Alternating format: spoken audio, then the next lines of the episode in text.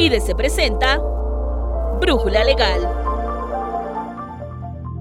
¿Qué es un laudo o sentencia? ¿Y cómo se relacionan en materia laboral? Si alguna vez has tenido la lamentable incidencia de acudir a un proceso legal ante la Junta de Conciliación y Arbitraje o ante los nuevos tribunales laborales, tal vez hayas escuchado esta palabra. Pero ¿cuál es la relevancia? Y sobre todo, ¿puede hacer algo el patrón una vez que se ha emitido? En este episodio responderemos todas tus dudas sobre este tema, así que vuélvete parte de nuestra comunidad. Califica este podcast con 5 estrellas, compártelo en redes sociales y déjanos tus comentarios sobre este episodio. Soy Nancy Escutia y te invito a quedarte con nosotros.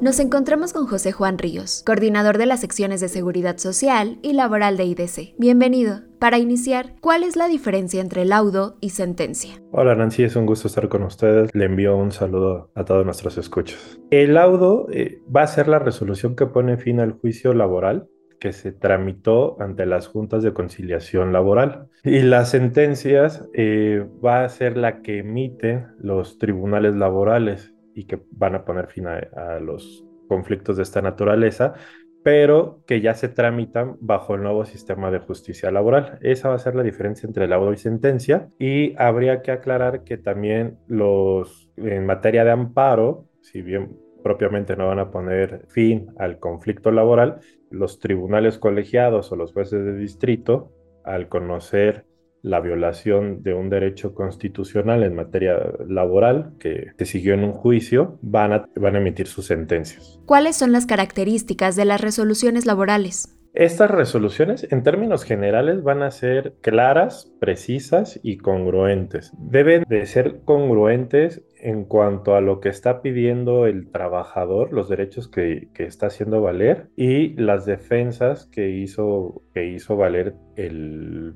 patrón. Se van a dictar a verdad sabida, lo cual implica apegarse a la realidad. Es decir, se de, es, este principio de verdad sabida deriva de lo objetivamente probado, apartándose de los resultados formales. Y la cuestión de buena fe guardada implica la voluntad de conocer los sucesos verídicos y desestimar los razonamientos tendentes a encubrirlos a favorecer una versión o circunstancias que no deriven de lo comprobado por las partes en un juicio.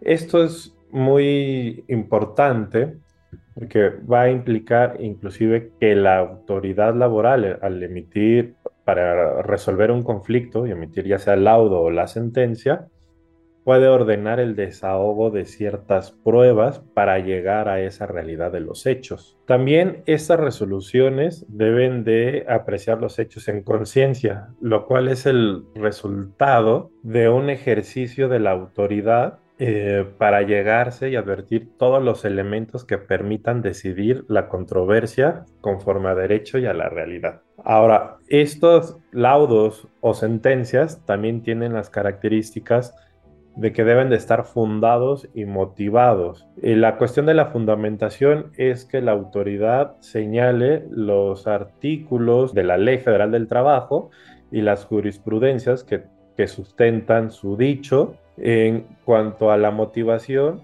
va a ser el análisis del porqué de su resolución. Finalmente, podemos decir que estas, estas resoluciones van a pueden ser absolutorias, es decir, que no se le condene al patrón, pueden ser condenatorias, que se le condena al pago, o mixtas. Es, esto implica que se le puede absolver del pago de ciertas prestaciones al patrón y condenarlo de otras prestaciones. De existir una condena para el patrón, ¿cómo se lleva a cabo el proceso para ejecutar una resolución laboral? Si el patrón es, es condenado al pago de una prestación, se le va a notificar la resolución y tiene 15 días siguientes a, partir de que surte efectos esa notificación de la, de la sentencia o del laudo para cumplir con este. Eh, es decir, si se le llegó a condenar, pues que haga el, el, pago. En caso de que no, de que no cumpla eh, voluntariamente el patrón, el trabajador tiene dos años para solicitar la ejecución forzosa de la resolución. A esto se le conoce como un incidente de ejecución, en el cual pues, es un escrito que promueve el trabajador, ya con ese la autoridad al admitir ese documento, le va a requerir al patrón el pago de las prestaciones a las cuales fue condenado y si no, se le va a embargar los bienes necesarios para este, cumplimentar la resolución. ¿Cómo se comunica al patrón el proceso de ejecución del laudo o sentencia? El patrón debe de ser notificado formalmente del laudo o la sentencia y, de su obligación de cumplir con la misma. Promovido el incidente, la autoridad va a ordenar el requerimiento de, pago y embargo, el cual se va a practicar en el lugar donde se presta o prestaron los servicios, eh, ya sea también en el nuevo domicilio del, patrón, oficina o establecimiento o lugar señalado en el acta de notificación. Entonces va a ser se va a llevar a cabo un proceso de notificación formal, es decir, y, que va a implicar una notificación personal para el patrón. Hay que aclarar que el actuario adscrito a la autoridad competente va, va a practicar esta diligencia en el domicilio del, patrón que señale que, que comenté. Y en caso de no estar el patrón va a poder practicar la diligencia con cualquier persona que esté presente. Entonces llega el actuario y lo que va a hacer es requerir el pago y si no se hace el mismo, se va a proceder al embargo de los bienes. ¿El patrón puede acudir ante la autoridad laboral para cumplir con la resolución? Sí, el patrón, una vez que le notifican la, resolución y que tiene esos 15 días para cumplirla, puede, puede acudir voluntariamente y este, consignar las cantidades que le condenaron a pagar. Lo más eh, factible es que se ponga de acuerdo con el trabajador para que eh, a través de un acta comparezcan tanto el trabajador como el patrón y ahí se dé por por cumplimentado la, el laudo o la, o la sentencia y ya el trabajador ahí acepte la cantidad de, de, dinero correspondiente y ahí mismo se ordene el archivo del, del expediente ya como, como concluido. ¿Puede hacer una conciliación el patrón respecto a las cantidades condenadas? No, no puede, ya no puede haber una conciliación, ya la conciliación es, es, hasta antes de emitirse la, la, resolución, porque ya una vez que se emite la resolución la, y, y esta queda firme, el patrón está obligado a pagar esas cantidades, ya, ya no, eh, ya es un derecho adquirido por parte del trabajador y por lo tanto es irrenunciable. Entonces ya no puede haber ninguna, ninguna conciliación, ya, ya el patrón estará obligado a pagar todas las prestaciones que, es, que se le condenaron. José Juan, muchas gracias por estar con nosotros. Te esperamos en próximas emisiones de Brújula Legal. Muchas gracias por la invitación y nuevamente un saludo a todos nuestros escuchos.